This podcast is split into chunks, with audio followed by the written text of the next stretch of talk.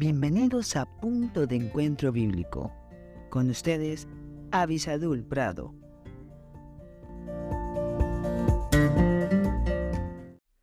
Hola, hola. Deseo que estos devocionales estén siendo una bendición para todos ustedes como lo son para mí. Y sé que definitivamente han sido tema bastante controversial en virtud de que hay tantas personas que se han cegado por esta idea de tener una vida o un cuerpo muy bello, más bello, cambiándolo, retocándolo, tiñéndolo, etcétera, etcétera, etcétera.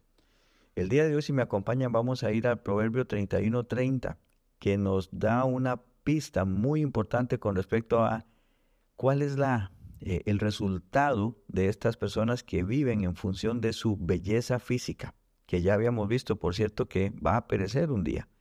Dice Proverbios 31:30, engañosa es la gracia y vana la hermosura.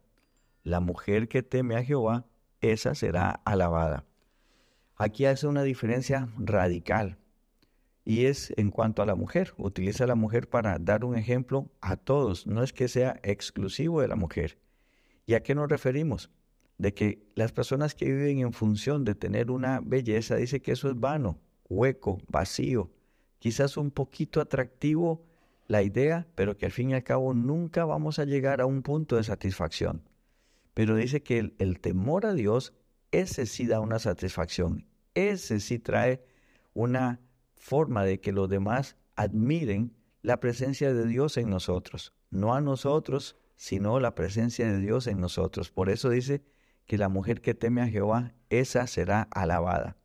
Porque, bueno, puede ser que haya algún rasgo físico que no sea tan eh, convencionalmente, tan humanamente aceptado, pero el amor, el gozo, la amabilidad, la hospitalidad, siempre van a ser atributos que pueden cubrir mejor que el maquillaje cualquier falta en las personas. Así que, ¿qué es lo que vamos a hacer? ¿Seremos personas que se van por lo vano, por lo que va a perecer, por lo que no tiene tanta importancia delante de Dios? ¿O seremos más bien personas que buscamos ese temor a Dios que nos hermosea, que nos hace más aceptables, que hace que las personas se sientan bien con nosotros. Usted escoge. Que Dios le bendiga muy ricamente.